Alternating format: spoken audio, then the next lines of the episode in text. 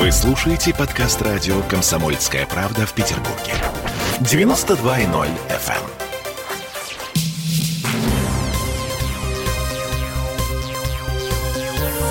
Темы дня.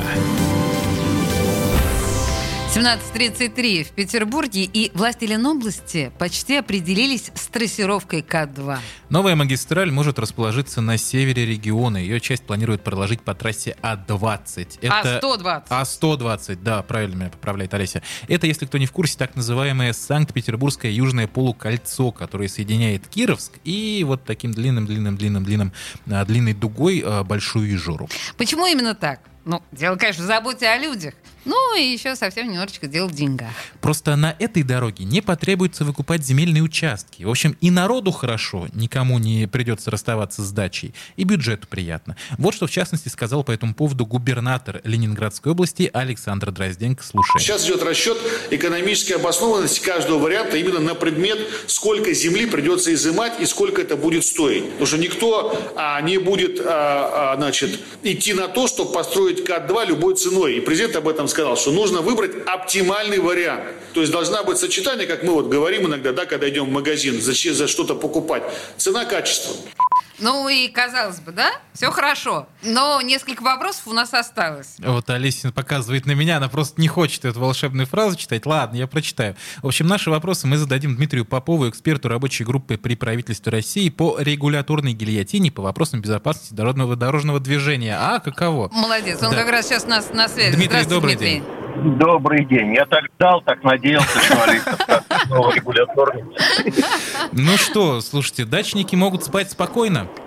Я вообще, честно говоря, не очень понимаю, почему такой очень серьезный всплеск активности по поводу э, боязни дачников за свои земли, потому что изначально сразу было понятно, что большую часть трассы составит А120. Бетонка, известная в народе бетонка, которая водителями воспринимается как совершенно шикарный транзитный объезд с севера на юг э, при движении вокруг Петербурга. Поэтому э, возможно, что речь идет о том, что э, предполагалось, что где-то какие-то сложные кульбиты этой трассы все равно придется делать э, с изъятием земельных участков или с компенсацией за земельные участки. Mm-hmm. Но в этой связи меня, знаете, что беспокоит? Да. У нас, когда государство начинает считать экономическую целесообразность, то оно земельный участок садовода, огородника, коим я тоже, кстати, являюсь, сейчас привез тазик огурцов с дачи, вот, э, э, оно по-своему это оценивает, понимаете? У него свои взгляды на землю, не садоводческие, в которые вложены вбухнуты огромные трудовые свои собственные личные резервы. Поэтому ну, компенсации, конечно. которые будут садоводом, они их вряд ли удовлетворят. Ну и я напомню, что без них. у нас же есть вообще закон, который позволяет изымать земли под государственные нужды, правильно я понимаю?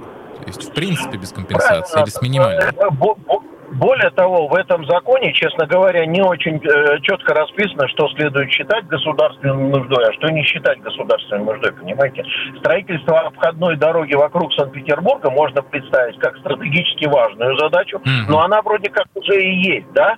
А э, можно сказать о том, что это просто дополнительный транспортный инфраструктурный объект. Тут все как бы, как вы яхту назовете, так она и поплывет. Mm-hmm. Вот. Ну, э... Не хотелось бы, чтобы изъяли просто так.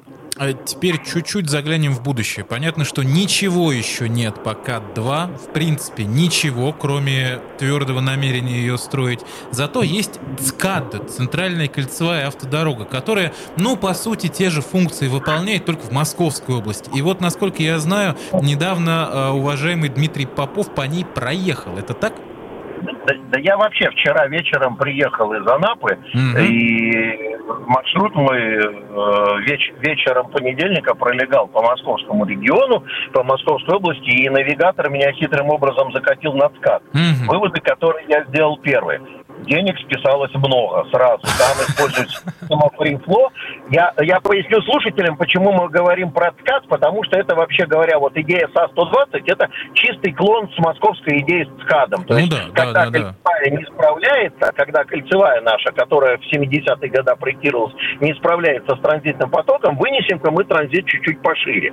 Вот э, в Москве ровно такая же история. В конце скажу очень веселую вещь по поводу того, что делает навигатор с путешественниками. Значит, я заехал на ЦКАД, система free flow, то есть когда нету никаких ворот и кассиров, дружно списала у меня 700 рублей, за что я так и не понял, 700 попытаюсь, рублей. пытаюсь понять. Да. Вот. Э, второе, что я сделал вывод, что Путин две, две недели назад, ой, не Путин, э, Собянин открыл две недели назад эту дорогу. В момент открытия там все светилось и было освещено. Но, судя по всему, Собянин уехал, и рубильник вырубили, освещения нету. То есть, ну, человек ушел, уходя, гасите свет. Ну, все правильно, да? все правильно. О- Вот. Очень по-хозяйски. На скаде, на скаде очень мало машин. То ли люди не информированы, то ли что. То ли я единственный, кого навигатор туда затащил. Но вот дальше произошла интереснейшая вещь. Утром следующего дня говорю другу-навигатору, веди-ка меня в Петербург. Вы не поверите, друзья мои, он меня не повел объезжать Москву ни по скаду, ни по кольцевой. По кольцевой он говорит, на 47 минут больше, чем ты проедешь, дружок, Москву насквозь по проспекту Андропова, Каширке, э, Земляному валу и так далее. Я проехал есть- практически через Красную площадь. То есть, получается, получается, построили ЦКАД, и как бы она себя не оправдывает. СКАД-2 будет Она то же самое? задачу обхода не решила. Понимаете, в чем дело? Что касается К2, то она от э, кольцевой находится существенно дальше в пропорциях, э, чем э, СКАД находится от МКАДа. Мгм. Э, Будем надеяться, что грузовики все-таки уйдут на транзит. Но еще раз говорю, вопрос заключается в том, что а будем мы ее платную делать, или она останется у нас бесплатной. Мне кажется, что платность сыграла злую шутку с СКАДом, понимаете? Мгм. То есть навигатор отказывается объезжать Москву в Кургаля, говорит, через центр лучше. Ну, в Я за общем, два часа в общем, 40 посмотрим, минут посмотрим, что будет через дальше. центр, да. Мгм. Спасибо Как большое. в нашей Да. любимой программе «Время» говорят, время покажет. Время покажет. Спасибо большое. Я сейчас попробую, подожди. У нас на связи был эксперт рабочей группы при правительстве по регуляторной гильотине по вопросам безопасности дорожного движения Дмитрий Попов. Дмитрий даже не отключался, специально слушал. Отлично просто. Темы дня.